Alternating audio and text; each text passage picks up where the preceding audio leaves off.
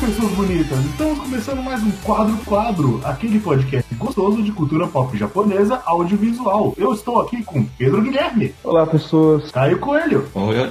Gabriel Guerreiro. Sou eu. Zé Veríssimo. Eu vou ser a rotatória. A gente vai começar a falar sobre Jojo's Bizarre Adventure, é um mangá feito por Hirohiko Araki. Nós vamos cobrir só a parte 1 e parte 2, porque, bem, Jojo é uma série que ela escalou pra caralho, se você parar pra pensar, porque ela começou como o Drácula Shonen e hoje é o que é. Né? E o objetivo é a gente falar até a parte 8 em algum momento desse podcast. Em algum momento do quadro por quadro. Então, sei lá, em algum momento vamos falar da parte 3, em outro momento. vamos- Mas isso vai demorar pra porra. E eu queria perguntar pra vocês quais são as experiências que vocês tiveram com o Jojo, a primeira experiência, como foi a relação de Jojo pra vocês? Minha primeira experiência com Jojo foi quando joguei Jump Ultimate Stars. Foi a minha primeira experiência. Mas com o anime e mangá mesmo, eu acho que eu comecei a ouvir, ouvir sendo falado mais, acho que pra 2013, 2014, 2015, por aí, que eu comecei a ver mais informações, mas antes disso, esse era meu, meu único contato com a série e tal. E eu só comecei a, mesmo a ver um pouco mais sobre o mangá, o anime e tudo mais, lá pra 2015, 2016 mais ou menos. Mas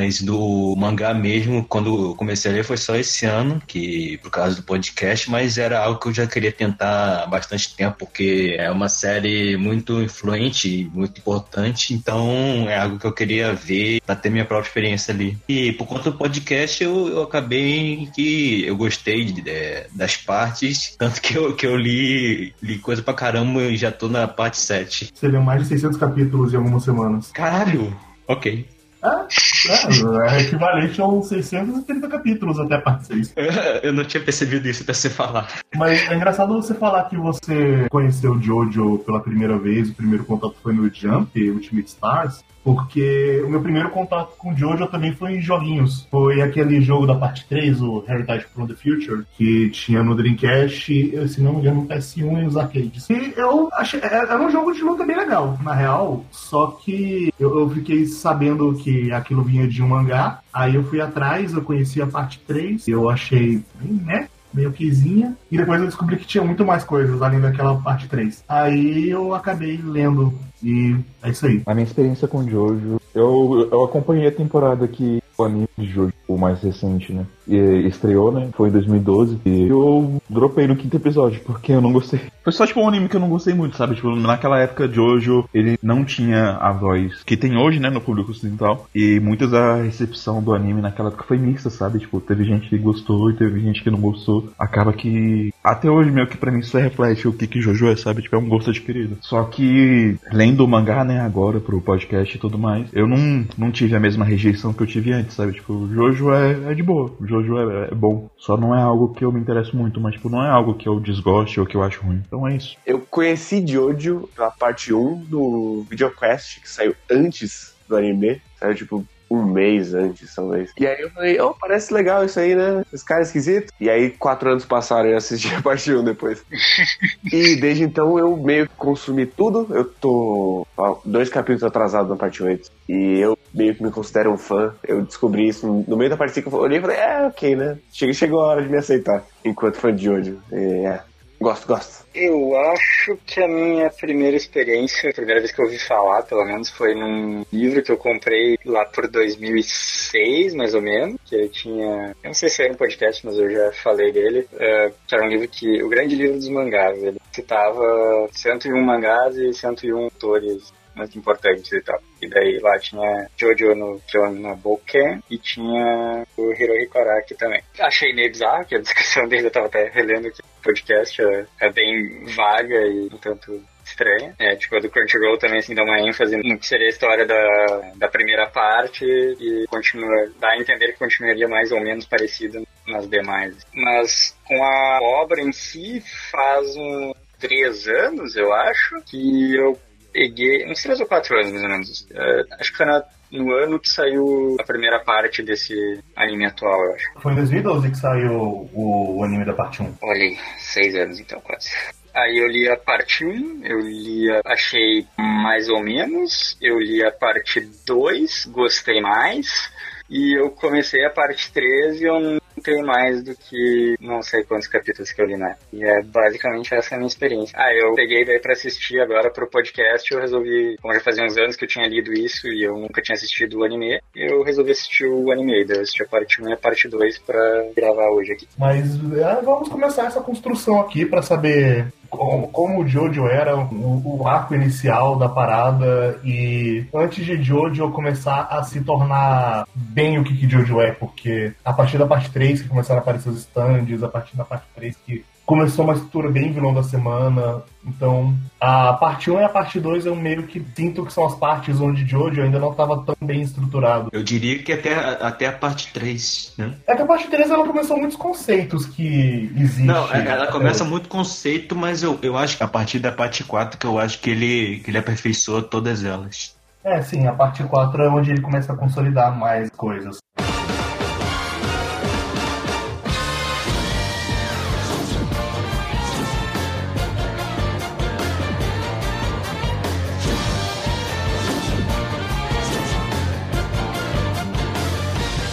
A parte 1, eu gosto de como é um produto muito louco da sua época. E nesse contexto eu consigo apreciar bem, mas tô ligado que muita gente não gosta nem um pouco da parte 1. Eu te falo, é, né, né, okzinho. Eu gosto dela, mas é, gosto mais dela do que da parte 3. Como é que vocês que gostam deixariam alguém interessado? Uma premissa geral da, da série, basicamente. Assim, a, premissa que eu falo é que a parte 1 é uma parte que mostra muito o legado de que Jojo vai virar. Ela é um mangazão barra anime que retrata muito o que, que é um mangá de 87. E é, é uma galhofa de novelona divertida, a parte 1. A parte 2, eu sempre vendo ela como, cara, é uma parte com lutas bem criativas e um, personagens bem carismáticos. Entendo. Mas é tipo. Você queria que eu desse uma sinopse ou alguma coisa assim? Sim, tipo, como você vai vender seu peixe sem falar que você tem uma rede para capturar outros, entendeu? Eu acho interessante ver, ver Jojo como o Battle Shonen que vive até hoje, que é o pré-Dragon Ball. O Dragon Ball já tinha negócio lá nessa época. Não, sim. Não, não pré-Dragon Ball enquanto passo temporal. É, é como era feito o Battle Shonen antes. Ah, de... sim. Entendi agora.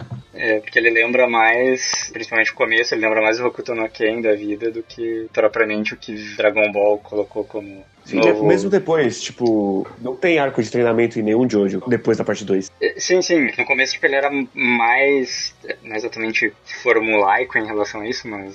É... Sim, ele, ele acabou ganhando uma voz própria, mas ele é bem o que era antes. É, ele construiu em cima daquela base pré-Dragon Ball, assim, né? É. Sim, e eu acho interessante ver isso funcionando em 2018. É, pro, pro, pro público brasileiro, assim, tipo, eu acho que a coisa que mais me lembra Jojo é Cavaleiros do Zodíaco, sabe? Tipo, a a estrutura, né? De, de, maneira geral, me lembra um pouco. A maneira como as coisas vão acontecendo muito uma em cima das outras, como os arcos de treinamento são curtos e até mesmo algumas falhas lógicas. Né? Como as pessoas gostam de conversar na velocidade da luz enquanto lutam.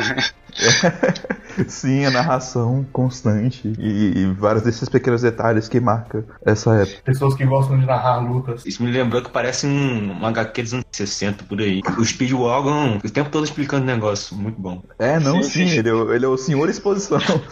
Tirando a parte do muito bom, é isso aí. O Araki claramente não confia no próprio desenho nessa época.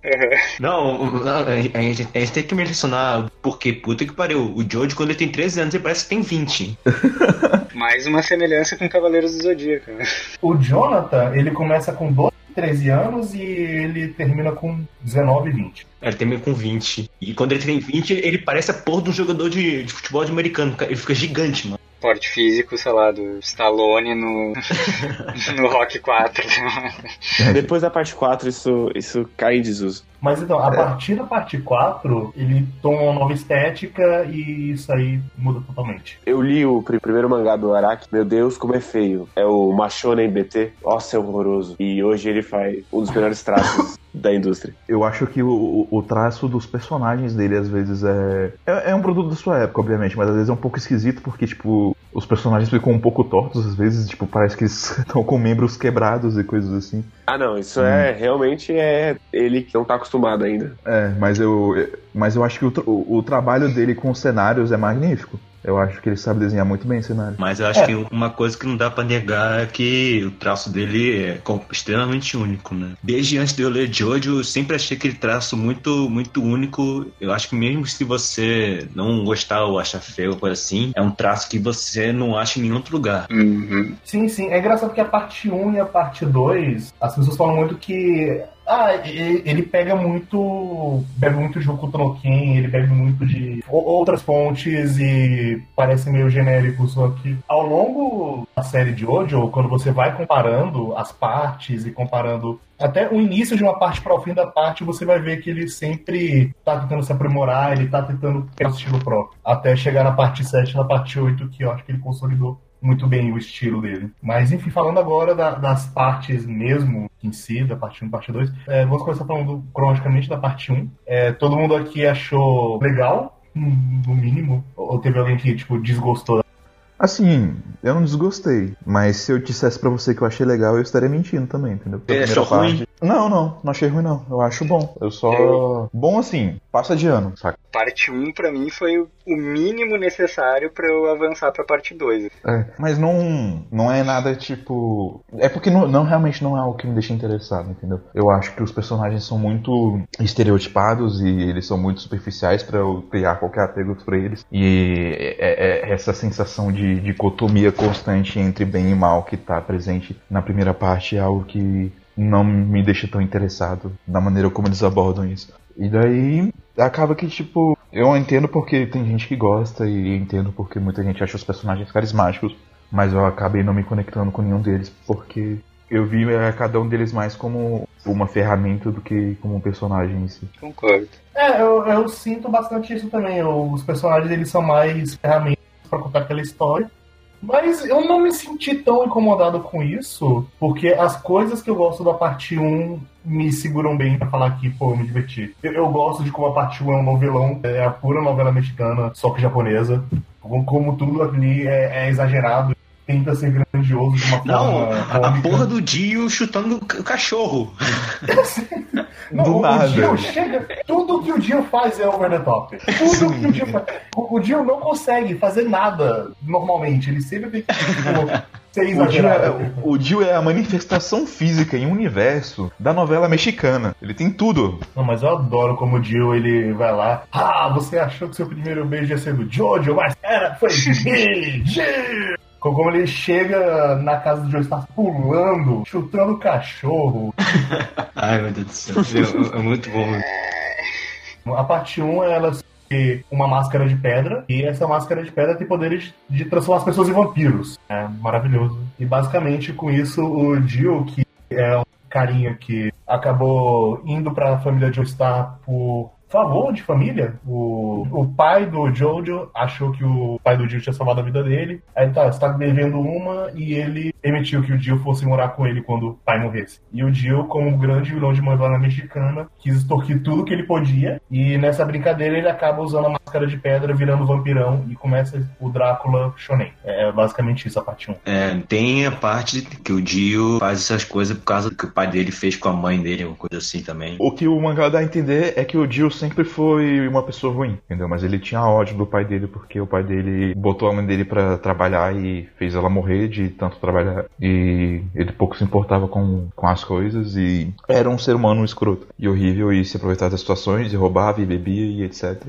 E mais tarde, quando o Jill percebe esses mesmos traços nele, ele diz que se odeia, né? Teoricamente. Mas ele não tenta mudar de forma nenhuma. Ele continua sendo escroto do mesmo jeito. Essa premissa toda do Jill, ela é bem mais em mais para frente de outras formas, mas na parte 1 é bem blend mesmo, é bem mais no tipo de ideias. Mas acho que a única coisa que fica bem clara e bem estruturada na parte 1, nos conceitos que traçam mais nas outras, é a dualidade a dualidade entre Jojo e Jill, como o Jill é um cara intrinsecamente mal e o Jojo é um cara intrinsecamente bom. E como tem toda aquela coisa de, ah, eu sou, sou um cavalheiro, vou fazer o bem, vou fazer o certo, aquele ca cavaleiro branco, e o Jill é o filho da puta que estupir todo mundo. A família Joestar, né, basicamente, eles representam esse ideal de nobreza, né? Daí o, o maior exemplo disso acaba sendo o próprio pai, né, do, do Jonathan.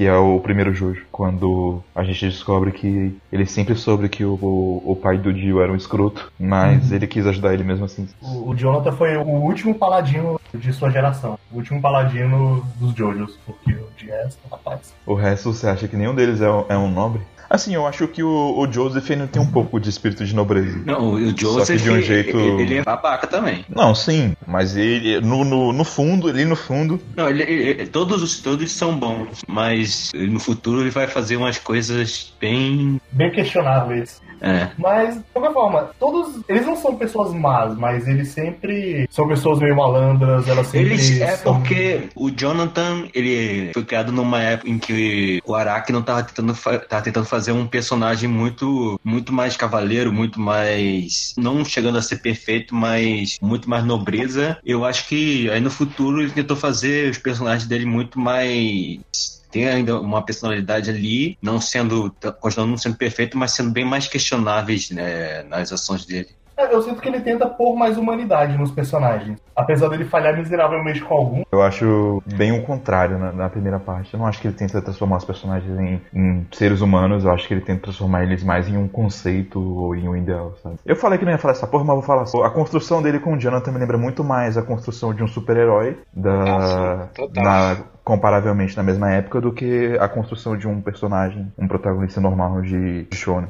Total. Não, não, eu concordo. Eu só falei que eles, o Araki tenta fazer mais humanos a partir. depois da parte 1, lá pra parte 4. Na, na parte 2 ele não tenta tanto, mas eu, eu enxergo mais defeitos propositais dos personagens a partir da parte 4. A parte 1 e a parte. A parte 2, o Joseph já é bem carismático, ele é bem bem mais humano do que o John, que o John tem seu conceito. Sim, é, isso é. melhora bastante. Mas eu sinto que o Araki vai cada vez mais colocando humanidade nos essa primeira parte também, ela já cria algumas fórmulas, né, que eu não sei se vão se manter, né, depois, mas que nessa primeira e nessa segunda parte são constantes, né, que no caso é principalmente a de criar um conflito e você colocar uma desvantagem sobre o, o Jojo para depois ele sair por cima de alguma forma, reverter na situação, sabe? a situação mega ruim. Vai se manter. E, tipo, ele faz isso não só em ação, né, mas também em, em outras questões, sabe, tipo, justamente para exemplificar essa dicotomia que ele tá trabalhando e para colocar o ideal bom em cima do ideal ruim. O pai do Jojo representa isso também. Eu vejo isso muito claramente. É meio que um tapa na cara do Dio ele descobrir que o pai do Jonathan era tão bom assim. E logo depois vira um tapa na cara descobrir que o Dio é tão escroto assim. Vai seguindo esses ciclos. Outra coisa que, tipo, é um detalhe que, no geral, infelizmente talvez seja comum para essa época, para esse tipo de trabalho, mas que esses relacionamentos muito mal trabalhados, que é tipo, Olha, apareceu uma menina, ela já é um par romântico e ela só serve pra isso, sabe? Tipo, ah, ela, vai ela vai sumir durante a narrativa inteira, mas ela vai voltar no final porque tem que ter um filho. Você tem que. Você tem que ler Hokuto no Ken. É. Hokuto no Ken é sobre isso, cara. Ele é literalmente sobre isso. Ele encontra uma mina, aí ele se apaixona, ela morre. Aí ele encontra outra mina, ela se apaixona, ela morre. Pior que verdade. assim seguimos. Que merda. Cara, a frase mais incrível de Hokuto no Ken é Por que você está enterrando esse homem? Ele era seu arqui-inimigo. Eu estou enterrando porque eu compartilho uma coisa com ele. Ele amava a mesma mulher que eu. Na parte 2 de Jojo que tem de Ah não, mas você, apesar de ser uma mulher, você até que é forte. Ah não, vou lutar com você como se não fosse uma mulher. E daí, tipo, a luta dura dois segundos e a mulher perde. Na real, o que, o, o que me deixou mais puto é que eu, eu não sei o, o quanto que essa informação é verossímil ou não, mas aparentemente o Araki ele queria dar mais destaque pra Lisa Lisa e não deixar ele fazer o que ele queria. Ele não pôde explorar o personagem dela tão bem quanto ele gostaria e o final foi o que foi, né? É bom, eu acho que a gente tá avançando muito, hein? Depois a gente vai pra parte 2. Não, sim, é só, é só que, tipo, eu acho que isso é mais um reflexo de, não necessariamente do Araki, mas de outras coisas da época. Da época. Eu não sei. É, é, é, eu não sei. Embora a Lisa seja um pseudo-exemplo do que poderia ser uma personagem feminina boa, o, não muda o fato de que todas as outras são, tipo, interesses românticos só, ou então só, basicamente, recompensa de resgate, sabe? Mas enfim, parte 1. O Jill, ele é um personagem complicado para mim, porque ao mesmo tempo que eu não considero ele exatamente um bom personagem, eu gosto muito do Dio e meio que um legado que ele deixa para toda a série Jojo. Eu, eu, eu, gosto do que ele representa. Eu, eu sei que ele não é exatamente um bom personagem, eu adoro ele sendo novelão. Na parte 3 ele é um personagem bem blend, mas eu, gosto do legado que o Jill deixa. Eu, que... eu, eu acho que o problema do Jill é a fanbase. Que eles vendem tanto o Jill como o melhor vilão. Não, né? Ele é o melhor vilão nem dentro de Jojo.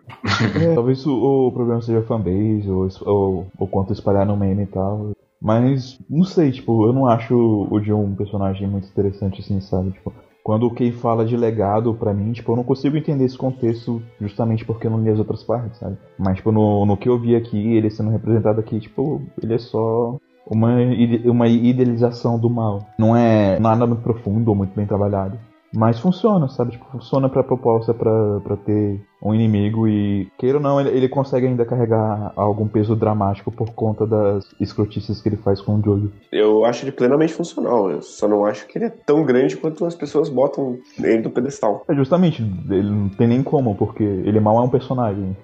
Assim como eu acho de todos os personagens da primeira parte, ele é uma ferramenta de roteiro ambulante. É sim, ela é, ela é bem cavaleiros, que é você tem o boneco com esse design, o boneco com outro design, eles vão se bater. Sim. Basicamente. Só que é cavaleiro, só que bom, hein? Eita, é, é, é, cara. Gente, é, é, divertido, sabe? O legal de, de hoje, que eu sinto pelo menos é isso, sabe? Ele é divertido, ele, ele é o, o mais puro entretenimento, por assim dizer. Assim, menos aquela barriga no meio, né? Com os dois cavaleiros lá, que aquilo é bem chato. Ah, sim, aquilo lá. Ah, mas eu achei. Ah, achei. O, o Tarkus eu achei meio merda, mas eu gostei do Bruford. Bruford foi legal, tá? Quem é Tarkus? Exatamente. O, o Tarkus e o Bruford, eles eram dois cavaleiros. Não, eu sei, eu sei quem são. Eu não sei diferenciar quem é quem. Ah, o Bruford é o do cabelo e o Tarkus é o mongol gigante. Ah, tá bom. Coitado dos mongóis. Falar sobre tacos e tal. É, muitas referências musicais óbvias e vai ficando cada vez mais forte em Jojo, mas eu gosto muito disso. Ah, isso me dá preguiça, viu? Vou, vou admitir isso aqui, que é tipo, que às vezes funciona, às vezes é só, ah, essa banda que eu gosto aqui, vou botar nesse personagem. Por quê? Ah, porque sim, foda-se. É, tipo, o ACDC não faz nenhum sentido com os outros nomes, mas tá lá. ah, mas, é tipo... horrível pra um personagem. Então. mas assim, eu acho que a gente pode falar, é porque, tipo assim, tem coisas em Jojo que, teoricamente, desafiam nossa suspensão de descrença, sabe? Tipo, mas não me incomoda tanto em Jojo, sabe? Tipo, por exemplo, que o Speedwagon se emocionar com, com, com o Jonathan ser nobre, sendo que ele tava tentando assaltar ele Você bateu na gente, mas não bateu forte. É, não, o, o pior é que é mais Esse tarde. chute ele... que você dá na minha cara, você. Você é um cara nobre. Eu te adoro, Jojo. Eu, Speedwagon, vou cuidar da sua família e sustentar eles pro resto da vida. Caraca, pior que é verdade. E aí, tipo, e tem uma parte que, que, chega lá na frente e ele fala pro Zeppelin: Eu estou aqui porque eu sei que o Dio representou um mal pra vida. E eu sou um ladrão, mas ainda assim, ele é um mal pior que eu. Mas, tipo, é, ele realmente se importa tanto com a vida assim, tipo, eu tenho certeza que ele matava a gente no passado, caralho. Ele ia matar o Jonathan ali agora. É, ele ia matar o Jonathan. É o poder da novela, entendeu? É o poder da novela. aquele chute foi um chute que deixou ele maravilhado.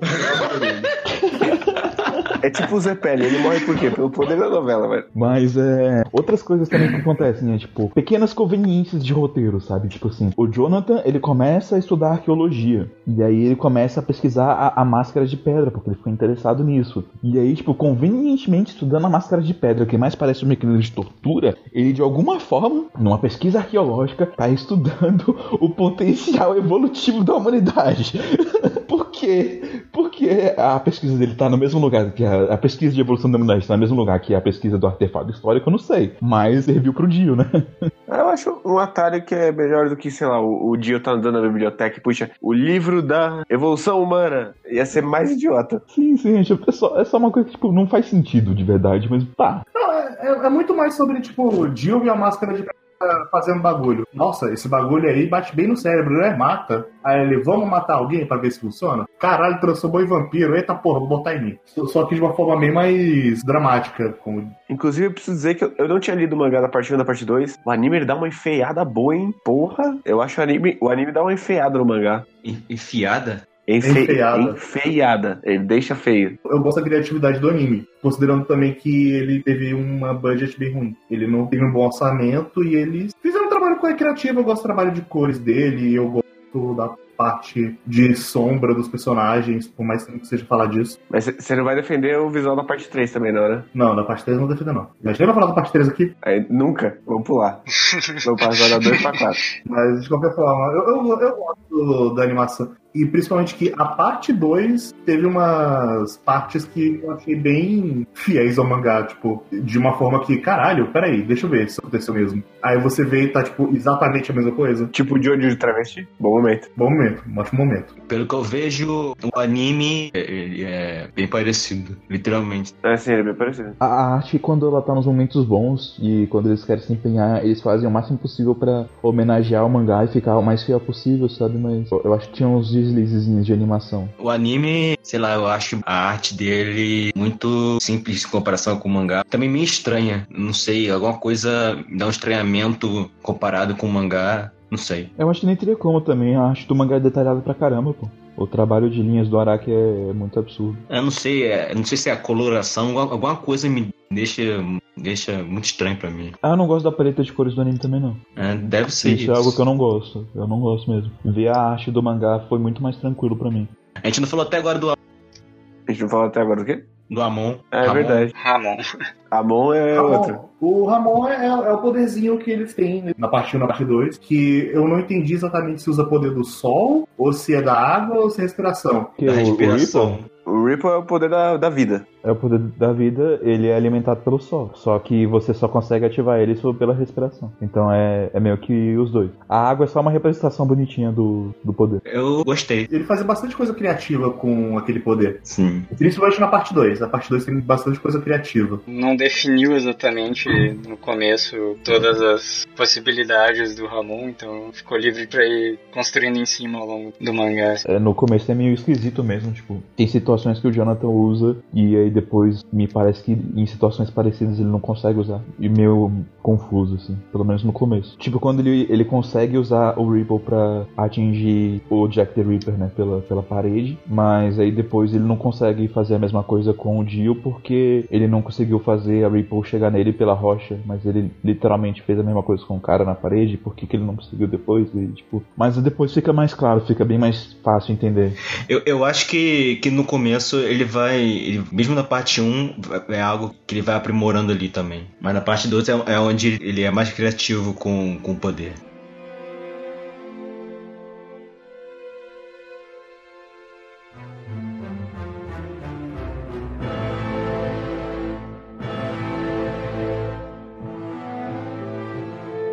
Acho que a gente pode falar do final da parte 1. Eu não esperava que ele fosse morrer. Eu também não. Naquela cena do, do navio, eu achava que ele ia viver feliz, alguma coisa assim. Eu não esperava o dia voltar ali. Ia ser só um epílogo. né? Eu não esperava que ele fosse inutilizado tão rapidamente, sabe? Foi muito rápido a maneira como o Jonathan foi imobilizado, mesmo que ele ainda tenha conseguido fazer o sacrifício heróico dele. Sim, foi idiota, na verdade, o jeito que ele se deixou derrotar pela cabeça.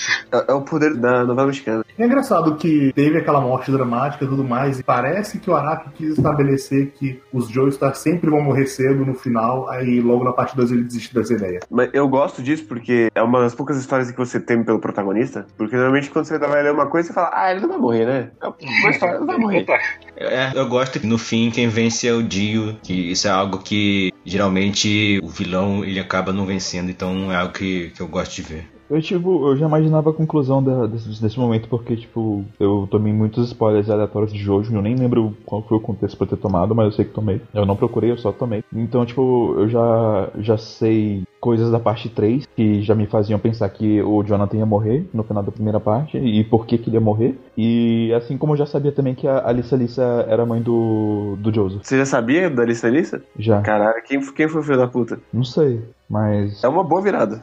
É, é desnecessária, né, mano? É só pra incrementar a novela, né?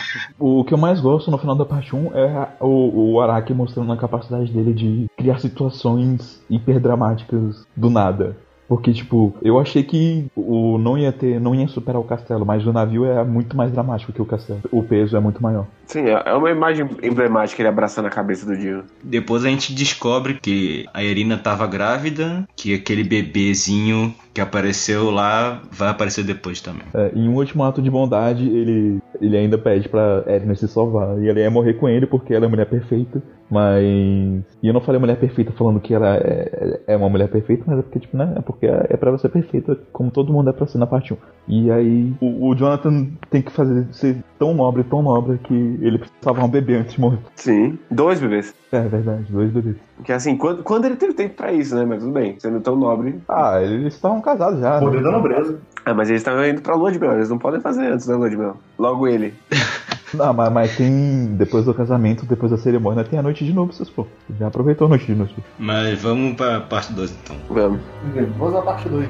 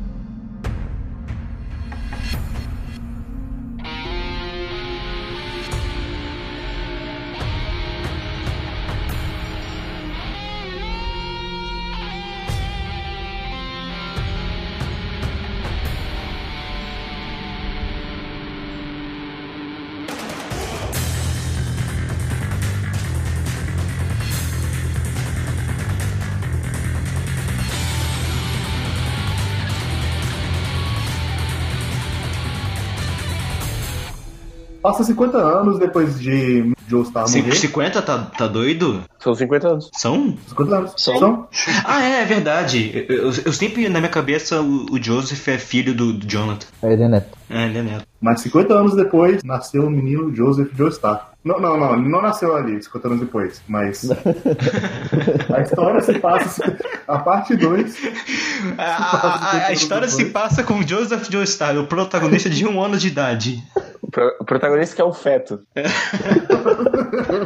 Eu acho legal como o, o Joseph, em pouquíssimos capítulos, tem mais personalidade que qualquer um na parte 1. Embora alguns dos personagens sejam tão estereótipo quanto antes. Mas a, a- a própria Erina, a Erina tem mais personalidade na parte 2 como uma velha do que na parte 1. O, o Araki, ele decide mudar um- bastante coisa a partir da parte 2. Ele coloca mais personalidade. O Joseph é bem oposto ao que o Jonathan era, porque o Joseph é basicamente um malandro que ele sempre tá burlando regras pra vencer, pra tirar vantagem. E essa é a maior força da parte 2. Que o Joseph é sempre o cara que muito na vantagem, só que pela malandragem dele, ele sempre arruma um jeitinho malandro de resolver as coisas.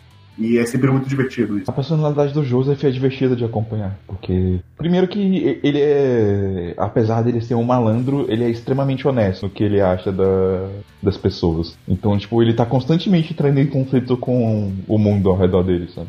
Aí isso por si só já torna a dinâmica dele mais interessante, sabe? Porque, tipo, ele não tá entrando em conflito porque ele é uma vítima, sabe? Ele tá entrando em conflito porque ele é do jeito que ele é e não gosta e foda-se. Já, já é melhor que a dinâmica de situações horríveis acontecendo com o Jonathan na, na parte anterior. Sim, sim, é interessante falar que o Joseph, ele nasceu manjando dos Ramon, só que ele não domina bem. Ele, ah, ele é o menino que está talento. O, a mão dele é mais fraco do que o do Jonathan, mas ele é mais criativo do que na técnica. Sério isso? Uhum. Jonathan tem o Ramon mais poderoso. Sério? Sim. É? Nossa, eu tinha a impressão de que todo mundo na parte 2 tinha um Ramon mais poderoso que qualquer um da parte Não. Não, no caso de, de, de poder, não- eu não lembro de se técnica era diferente, mas eu acho que de poder ele, era, ele é o, era o mais forte em comparação com o Joseph. A questão seja técnica mesmo, que parece que todo, todo mundo tá em um nível que aperfeiçoou tanto e é tão prodígio que até torna irre- irrelevante as instituições de treinamento que tem milhões de anos e não servem pra porra nenhuma praticamente. Mas eu gosto de como a parte 2 já começa com o Joseph no mar, e aparece o primeiro inimigo. E, e aquela batalha eu achei bem divertida. Não, mas vamos lá. Quão racista é o ladrão ser um negro? E o único negro da história? O quão racista é tanta coisa na segunda parte. A melhor parte da segunda parte é, é- é- são os nazistas. Cara, eu, eu, eu, eu não entendo. Tipo, por que Araki você tá tentando me fazer sentir simpatia por Nazik? Não, não vai acontecer. Tá, tá complicado. Mas eu, eu, eu gosto que meio que funciona pra, pra mensagem da parte 2. Mas a gente chega, a gente chega nisso depois. Não, tipo, eu já eu percebo na parte 2 que o, o Araki ele tem uma grande compaixão pelas figuras marginalizadas da sociedade. Né? Ele, tipo, ele sempre tenta subverter o, o, ladrão como sendo talvez uma pessoa bondosa, que nem ele fez com o Speedwagon, que nem ele faz com o Smoke também. E subverter também as figuras de autoridade como sendo ruins e etc. Speedwagon, a gente não falou disso na parte 1, mas pra um chefe de gangue, ele é um cara muito. do pior beco de Londres, ele é um cara muito bondoso, né? mas depois ele virou um empresário, galera. Ah, mas é, foi por sorte. Ele foi bater na pedra lá e saiu o petróleo. Foi meritocracia, cara. Ele, ele é um empreendedor. Não, não, tem uma coisa que não tem meritocracia, porque ele investe nas coisas mais idiotas. Claramente não dão lucro nenhum. Não tem como ter lucro. A nossa fundação tem como objetivo avançar a medicina e ajudar as pessoas. Mas na verdade, nos fundos, a gente é só uma fachada para pesquisar sobre as pedras, sobre as máscaras de pedra. Aí você fica pensando, tá, como é que dá lucro? O, o Joseph é um delinquente, né, basicamente. Ele é tipo, eu posso zoar todo mundo, mas se outra pessoa zoar com alguém, aí é sacanagem. Então eu defendo a honra da minha avó e das mulheres. Mas eu posso chamar a mulher de vadia se eu quiser, não tem problema. Agora, se você fizer, você tá errado. Não conheço, foda-se. Essa é, é, a cabeça do, do, Joseph, mas ele é egocêntrico desse jeito. Né? Mas uma coisa que eu gosto da parte 2 é que acho que é um dos únicos arcos de treinamento que eu não fico meio irritado. Tipo, eu, eu acho que funciona, faz sentido. Tipo, você não vai aprender tudo porque não tem muito tempo, mas você vai aprender aí, vai manjar de um pouquinho do que tem e vai se virar com isso aí. E ele é, ele realmente aprende muita coisa, mas ele não vira mestre em nada, exatamente, e ele consegue se virar porque tem usando a criatividade. Acho absurdo, acho absurdo se as pessoas não gostarem de arco de treinamento. Arco de treinamento é bom legal. Eu não sei se isso foi irônico, mas eu concordo. Arcos de treinamento são legais. Eu não foi não. Mas eu, eu não concordo com o que o Ki falou que ele não vira um mestre. Ele vira um mestre sim. Ele vira um mestre mais foda que os outros dois mestres que estavam lá, inclusive, pra ensinar ele. Ah, mas os outros dois são dois bucha, né? Ele nem tem o trabalho de fazer um design diferente de um e do outro. Sim, já era óbvio, né, que ia ser. Mano. Ele só não superou a Alissa Lissa, mas o Araki convenientemente nunca deixa a gente ver como a Alissa Lissa é foda. Só triste, né?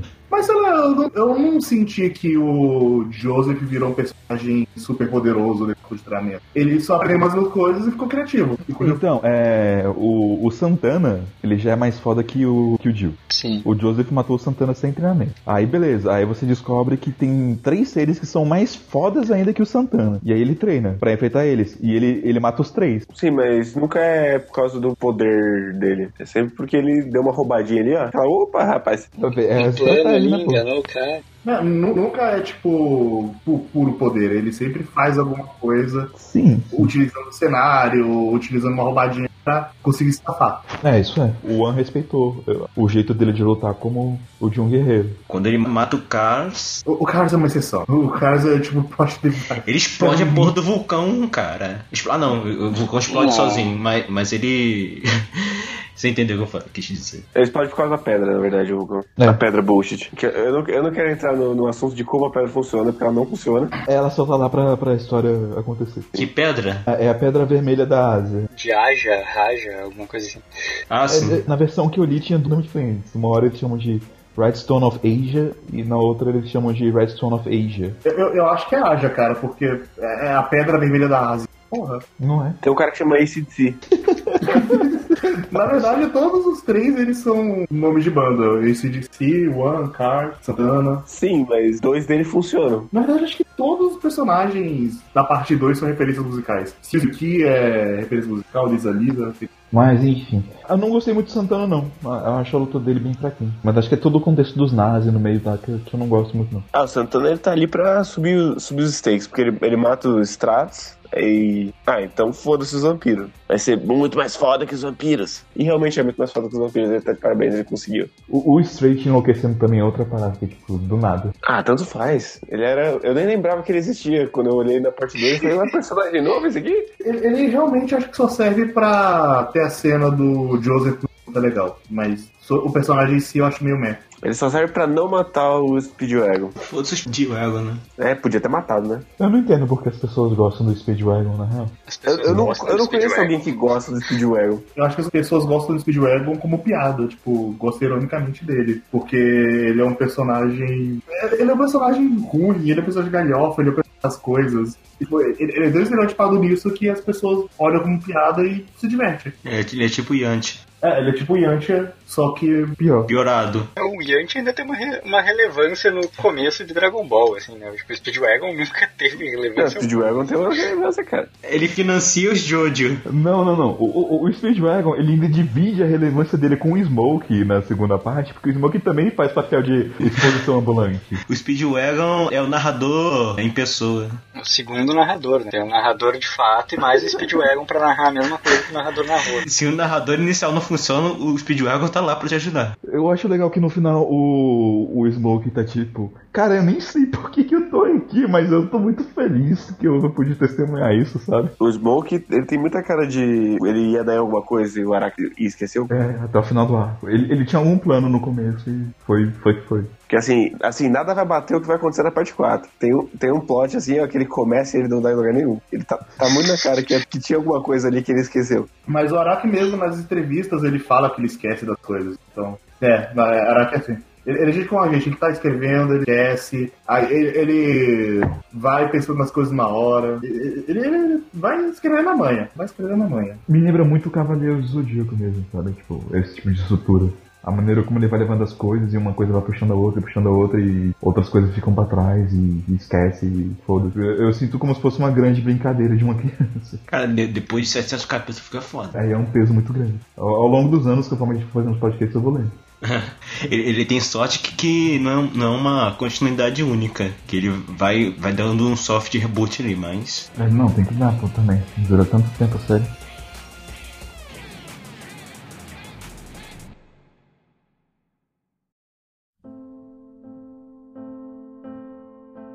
Por que, que vocês acham que, que a parte 2 é mais gostosa de ler do que a primeira? Porque tem o Xer. E a interação dele com o Jojo é o que faz a parte 2 ser boa. Ela é mais outras coisas, mas a interação do Caesar com o Joseph é uma das coisas que eu mais gosto também. Eu gosto É. muito de como o Caesar é um personagem carismático e ele, ele tem a evolução do que o Zeppelin foi. Assim, ele é meio que um Dio, assim, que, que virou a outra esquina. Sim. É, tanto que quando eu vi o design dele eu achava que ele tinha alguma relação com o Dio, sei lá. É, não, no, no anime é mais diferente. Quando eu vi pelo mangá, nossa senhora, ele é o Dio de novo, na cara de pau. É só pra ser o reflexo, né? Da mesma forma que o Joseph é, é igualzinho ao Jonathan também. Ele é, o- ele é o Dio com uma pena no cabelo. Mas é, é- é- é, tipo, eu acho que o mais importante de, é, é de fato como os personagens são de, têm personalidade mesmo, são mais carismáticos, tipo, e como eles têm um papel ativo na história, sabe? Não só os vilões. Então, é, é bem mais legal acompanhar mesmo a, a dinâmica do Joseph, do Caesar, da, da Lisa Alicia também, que quando ela aparece, ela já aparece dando umas porradas no Jojo, porque, tipo, foda-se, se você tá aqui é pra apanhar. Mas tem um negócio, também gosto bastante da relação Jojo Caesar, mas do meio pro fim ali, pouco depois da metade, quando eles. Acho que é o, o ACDC que rouba, rouba a pedra e envia por correio pra Suíça ou coisa assim. Sim, aham. O cérebro dele sobrevive à batalha e daí ele domina. Ele entra na, na Swing Q e aí ele manda, ele manda o negócio numa, num pacotezinho pro correio. Enfim, é quando eles chegam lá na Suíça e tal, eles estão naquele castelo e daí, tipo, tem uma, uma briguinha do Caesar com o Jojo. O Jojo fala alguma coisa lá sobre, tipo... tem uma cena muito forçada lá que eles meio que rompem a amizade temporariamente com o Caesar discordando. A, a cena pra puxar o flashback. Exatamente. Ah, sim, é porque o Joseph sem querer ofende a família do, do Caesar por causa de um contexto que ele não tinha como saber. E aí o Caesar fala, mas você tinha que saber! E, e, e sai. Não, mas o que me deixa bolado é que, tipo assim, ele, que o Jojo fala um negócio lá sobre ah, ignorar a família e tal, a batalha ser dos avós deles e tal. Tipo, faz ele questionar toda, eh, toda a determinação de batalha do Jojo. Ele chama o Jojo de covarde de novo e que ele não leva a sério a batalha de novo, como se eles estivessem lá no começo. É, É, tipo, sendo que ele já, já passou por isso, né? Já superou. Fora que tudo isso é só muito forçado pro, pro Caesar poder morrer. Sim. Acho que algo, algo que eu não gosto tanto na primeira parte quanto na segunda é, é essa necessidade de dar o estrelato pro, pro Jojo, sabe? Tipo, ele tem que ser o único herói, o único a fazer as coisas, ele tem que acabar com todo mundo e bater em todo mundo e foda-se o resto, sabe? Sim. Ah, eu não sei, eu acho que a morte do, do Caesar ela funciona muito bem. Ela funciona muito melhor que a morte do Zepelli na parte 1. É, não, sim, isso eu também acho. Eu acho que ela funciona bem, mas, tipo, ela funciona bem só porque o personagem é melhor, entendeu? É que você ficou frustrado do tipo, ah, beleza, o Jojo. Eu não cheguei a ficar frustrado, sabe? Mas, tipo, é só que, tipo, vendo o caminho que ele tomou, eu pensei, tipo, ah, podia ter sido mais interessante, sabe? Podia ter sido mais inesperado se ele tivesse conquistado alguma coisa também, sabe? Mas do jeito que a situação toda foi construída, tava muito, muito óbvio o que, que ia acontecer. Eu, eu não esperava que ele fosse morrer. Eu esperava que ele se chamava Zeppelin. Aí, de novo, a forçação do interesse romântico, né? Porque a, a, é Swing Kill ou Lady Kill? Enfim, aquilo lá, aquilo lá aparece em três painéis. Ela e o Jojo estão apaixonados um pelo outro porque eles conversaram e é o suficiente. e no final eles, eles casam, porque é desse jeito que funciona. Tanto faz. Eu só achei engraçado, mas tipo, realmente me lembra muito história em quadrinho ocidental daquela época. Ela, ela vai aparecer mais um pouquinho na parte 3. Eu imagino que sim. Pelo que eu vi, as personagens femininas elas recebendo mais destaque depois que elas fazem parte da família de alguma forma. Ah, não, não, não está em destaque. Vai ser assim, ó, um telefonema de duração a participação dela. É quase mais do que a, a batalha final da Lisa Lisa. E isso sim me deixou frustrado, velho. Ah, é, não, é, é- essa tava na cara que ela não ia ganhar do Carlos. Não, beleza, tipo, eu também esperava. Tipo, tá, óbvio que ela não vai ganhar e algo- algo vai levar a batalha pra ser do Jojo. Mas, tipo, porra, né? Não precisava ser dois segundos de. O, o que me deixa puto é que é- era óbvio que ela não ia ganhar e que ia acontecer alguma coisa, mas, tipo, também é óbvio que ela é claramente mais forte que todo mundo. Então, tipo, sabe? Tipo, porra. Essa é uma coisa que me incomoda muito na parte 2. É que logo depois da morte do, do Caesar, tem um capítulo que é uma pura enrolação. É uma barriga gigante. Que é quando aparece aquele personagem que eu não lembro o nome, que ele, ele nem se deu o trabalho de fazer um design interessante. Qual tu tá falando? Que a Ah, Lisa tá, Lisa mata. É o único um- cara que ela mata. É um vampiro lá, que. Tiro aleatório. Ela Eu encobre. nem lembrava dele. É um grande. Ah, a gente precisa de um capítulo a mais aqui, né? Essa semana não quero pensar em nada pra escrever. Vamos colocar esse cara aqui. E falar que nem lembrava disso. Eu, eu- eu, de fato não lembrava. O cara que era a maçaneta da porta. Ele mesmo. Ela mata uns soldados de massa genéricos, com estilo, e daí quando chega a hora da batalha, tipo, ela nem faz nada e. Ela mata o vampiro da parte 1 também. Ah, enfim, ela, ela é foda, mas. Ela foda, mas ela podia ser mais. Ela podia mostrar alguma coisa. Ela, no fim, é só, tipo, um tutor que foi mal aproveitado. Mais algum destaque pra segunda parte de Jojo? Eu, eu gosto que é, a temática é meio que o que que é um ser humano perfeito. E é por isso que eu acho que os nazistas funcionam, por causa da ideia do arianismo. E aí meio que o Cars fecha que o ser perfeito é a mistura de todos os seres, é a Terra em si. Eu, eu gosto dessa mexidinha que talvez ele tenha dado, talvez não, não sei. É, eu, eu acho que não foi proposital, mas deu a entender isso. O, o Kaz em algum momento fala alguma coisa, tipo, que é- ele quer ser o ser perfeito, mas ele, ele nunca fala, tipo, vou matar todo mundo, vou matar a humanidade inteira, tô aqui pra ver o mundo pegar fogo. Na verdade, tipo, não, tipo, os, todos os três dão a entender que, ah, não, não, tá tranquilo aí, vocês são humanos e a gente tá aqui, tipo, só não enche o saco, tá ligado? É que eles, eles se alimentam de. É, eles se alimentam de humanos. Eles, eles querem ser o ser perfeito e se alimentar de todo o resto. Então eles vão criar um puta predador. Sabe, eles não são tipo o Jill, que, que realmente queria criar uma nação e matar todo mundo. É, eles não são como o Jill. É Porque o, o, o, o senso de urgência deles pra parar eles me parece um pouco forçado, sabe? Especialmente quando você coloca o nazistas no meio. E porque ninguém nunca pensa em jogar uma porra de uma bomba em cima deles, não. Não é, não tá, né? Beleza, ele tá dormindo na mansão porque não pode pegar Red Sol. Se vocês têm contato com os nazistas, pede pra eles jogar umas bombas ali. Eu acho que pode dar bom. Mas, forma,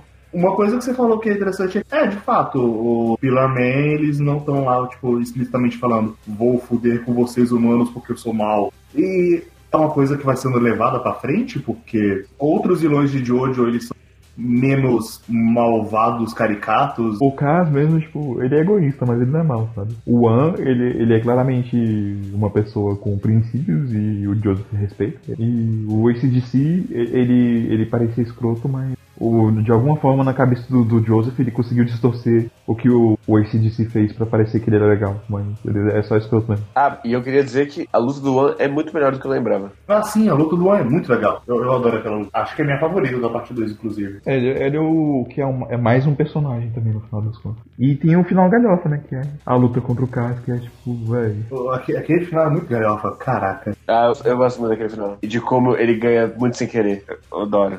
Cara, eu fico só tipo, velho, por quê? Porque se ele tivesse jogado o Carlos do vulcão e ele morresse, ninguém ia questionar. Sim, tava bom. Mas ele, ele, Não, é. Ele precisou Ele- fazer você sem querer. Ele- ele tinha que ter certeza que ninguém ia falar, mas ele não era imortal, como é que ele morreu no vulcão? Então pronto, ele jogou no espaço, foda-se. Sim, eu, achava que a trama ia ser, tipo, basicamente a mesma coisa que ele fez com o espaço, que era, tipo, ah, ele não morreu, mas ele só ficou vagando eternamente, que ele ia deixar, tipo, o cara enterrado no vulcão eternamente, tá ligado? Porra. Mal sabem vocês que na parte 9 o One caiu de novo na Terra.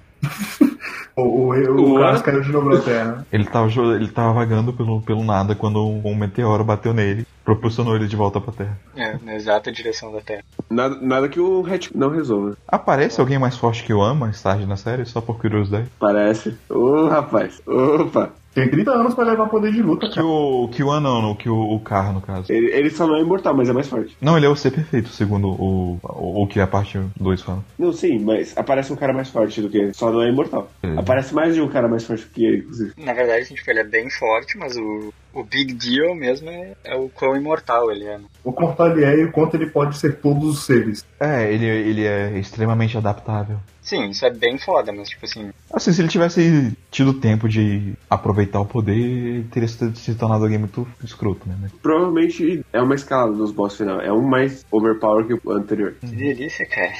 Estamos na parte 8? Imagina. O Araki já falou que ele pensa, tipo, ah, agora no meu vilão. Aqui no anterior ele fez isso aqui, é muito forte. O que é mais forte que isso? Aí ele meio que vai indo nessa. Tem um vilão que ele nem faz sentido. Tem um vilão que eu só sei explicar se eu falar sobre frames. Pelo que vocês estão falando, o, o que eu acho que fica o recado aqui pros nossos ouvintes e pra gente que ainda não viu tudo é. Jojo é mais Jojo. Você vai criando mais apego. é mais- É, não, sim, tipo, o que, o que Jojo foi até aqui, ele vai ser mais disso pra daqui pra frente. Bastante. Ele vai ser mais disso, mas com nuances diferentes e coisas. É, Ele vai mudando algumas estruturas, não é que você vê sempre as mesmas coisas. Mas tem coisas lá que vão se manter pra caralho. Coisas tiradas do cu você vai ter. Ciência que não faz sentido, você vai ter. Ah, Faz algum sentido aquela explicação pro. A explicação do casco? Nenhuma. pra, pra ter sobrevivido lá, mas, tipo, porra, eu acho, Não, não. acho que nem adiantar nada. Eu, eu sei como ele fez aquele casco. Ele tava olhando pra garrafa térmica dele e falou: Hum, será que ela funciona ao contrário? E foi assim que ele fez casco. Que é tipo, cara, se você jogar só com a garrafa térmica no vulcão, ela vai derreter, velho. Enfim, a, a, a ciência de Jojo não é a ciência do mundo real, né? Não tem nem como. Mas é assim, se você chegou até aqui, consumiu a parte 2 e não gostou, não, não adianta seguir, não. O que tem depois é a mesma pegada. Mas se você gostou, continua que só, só, só melhora. Mentira. Em alguns aspectos e outros não. Mas é, isso aí é Jojo. Gosto muito de Jojo. Eu, eu, eu sei que tem coisa tirada do cu. Eu, sei que é, é meio por isso que eu tenho carinho também. Separar essas coisas. E é, é- é bem fácil de ler Jojo. Eu gosto de. Fui reler a parte 1 e a 2 pra esse podcast. Tipo, é tão rápido de ler, é tão fácil e gostoso. E isso meio que sempre se mantém. Ah, eu diria que ele melhora, inclusive, nisso, bastante. Apesar de sempre ter algumas barrigas. Tipo, a parte 3 inteira e alguns. A barriga da parte 3, ela começa no capítulo 2 e ela vai até o penúltimo. Mas assim, eu tenho um suzinho pra defender a parte 3, mas eu não vou fazer isso. Eu não tenho. Eu vou só malhar mesmo. Quando a hora Não, a, a- a- a gente tem que, tem que botar a parte 3, 4 e 5 ao mesmo tempo e falar 10 minutos a parte 3. A gente podia emendar a parte 3 na 4, mas a gente só fala, aí teve a parte 3. E aí a gente fala, Eu acho que vai ser o que vai acontecer, porque não. Mas, mas deixa os outros ir lerem é, a parte 3 pra É. passar É, a deixa mesma, os mesma outros coisa. lerem, mas. é, eu, eu tenho eu, eu, quero- legais. eu, queria, assim. eu queria alguém pra defender a parte 3. Mas é isso aí, gente, então, né? Vejam Jojo, leiam Jojo e aguardem a, a- a próxima parte. Não tão cedo, Vai ter muito sal. mas aguardem a próxima parte. Pois é, mas a gente despede e falou, gente, beijo! Tchau, gente, tchau. É... E os e-mails?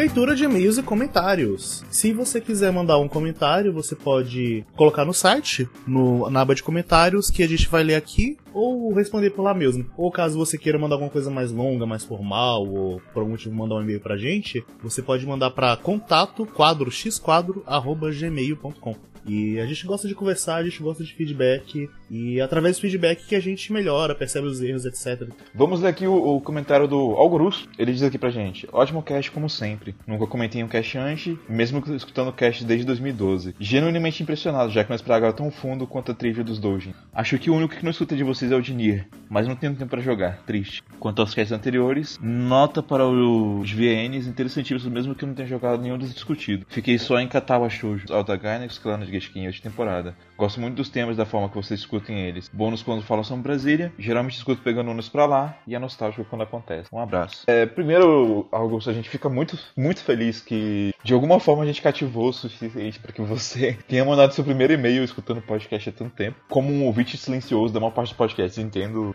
sabe? Que às vezes a gente fica com um pouco de preguiça, mesmo gostando de estar. Então, tipo, eu fico muito, muito feliz mesmo de ter você ter mandado esse primeiro e-mail pra gente. E fico feliz também que você tenha encontrado algo mais profundo. E espero que a gente possa passar isso. E, assim, tipo, a falta de tempo, todo mundo tá sofrendo com isso, sabe? Eu mesmo jogava bem mais videogame antes e do ano passado pra cá eu não joguei praticamente nada. Mas a gente vai fazendo o que pode, né? Enquanto pode. Tenta aproveitar o seu tempo da maneira que for bom pra ti. Né? Procurar fazer o que você gosta também.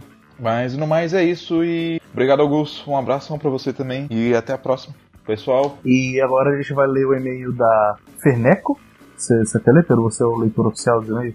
É, então a gente vai ler o e-mail da, da Ferneco, arroba my name is trouble, entre parênteses, não sei se é importante ressaltar, mas entre parênteses, ela fala aqui pra gente. É, eu vindo bem atrasada porque só terminei Nier Automata exatamente hoje. O hoje dela, no caso, é dia 3 de junho de 2018. Então, ela realmente jogou bem recente. Mas é, eu espero que ela tenha aproveitado. Eu jogaria no Xbox. Ou não, né? Vai que ela não tem um Xbox. Pois é. Mas continuando. Mas não podia deixar de parabenizar e elogiar o trabalho de vocês. Não só nesse programa, mas no geral também. Encontrei o site precisando podcast sobre Persona 5 e foi uma surpresa muito boa. Trabalho de qualidade feito por pessoas muito humanas e empáticas. Muito prazeroso de ouvir. É... Obrigado. Muito, É, muito eu- obrigado, Feneco. É, eu espero que a gente continue sendo humano e empático. Porque, tipo assim, a gente é. Mas a gente, a gente tem algum. Vamos dizer assim, tem algum, algumas coisas que puxam o nosso pé às vezes que, que, que machucam a gente. Assim. Ah, ah, é, ninguém é perfeito, né? Porra, despertador agora, velho. Só Por que você tem o despertador agora, meia-noite e trinta? lembrete, tinha esquecido. Mas é, a gente fica muito feliz que você se identifique com a gente, sabe? E que você veja é, essa qualidade na gente. É, é algo curioso pra gente que, tipo assim, o nosso foco é, é anime, mas os nossos podcasts sobre joguinhos, falando sobre Persona 5 e Nier Automata são os nossos casts que mais fizeram sucesso. Eu acho que é porque o público brasileiro consome mais é, jogos, né? Ih, Mas eu- se você eu, eu gostou... gosto de falar de jogos japoneses também. é, eu, eu não importaria da gente falar mais. Eu, eu gosto muito de videogame. Sim, sim, mas é, é porque, tipo assim, se. Eu fico feliz que, tipo, levou ela a conhecer um, um outro lado né, de um trabalho nosso, sabe? Então, eu espero que você continue acompanhando a gente nessa jornada aí e que a gente possa apresentar outras coisas legais pra você, que nem Nier Automata e Persona 5 são. Ótimo jogo. Adoro meu Automata. Quanto mais eu penso nele, mais eu fico apaixonado por esse jogo. É, no mais é, é isso. É, abração pra você e tudo de bom.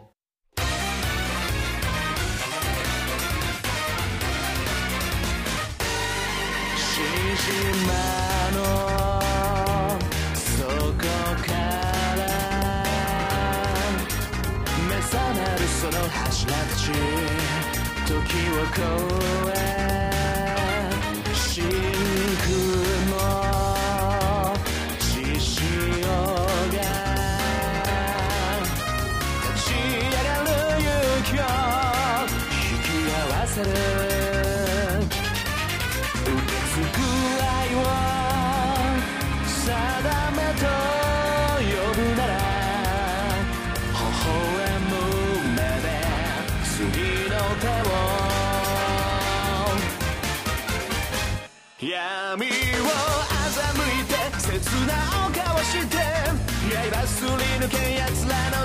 をつけ貫いた想いが未来を開く。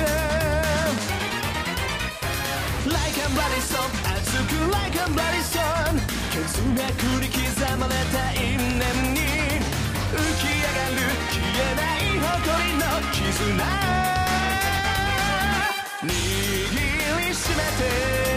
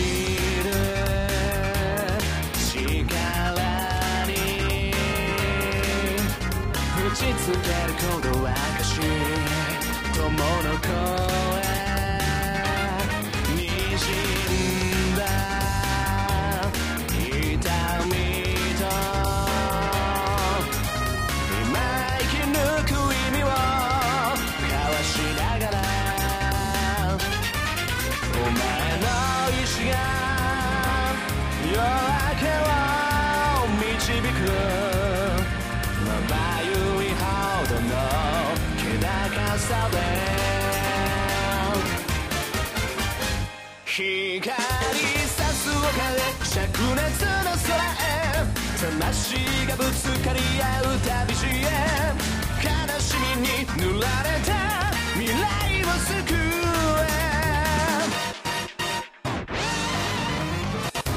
Like a bloody soul 燃やせ Like a bloody soul 炎を咲き風を立ちその先へ恐れずに何もためらわず進め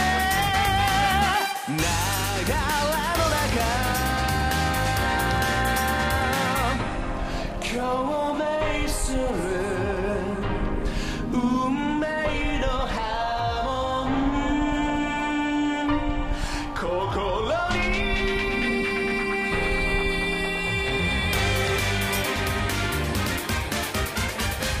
闇を欺いて切なを交わして刃すり抜け奴らの隙をつけ貫いた想い kill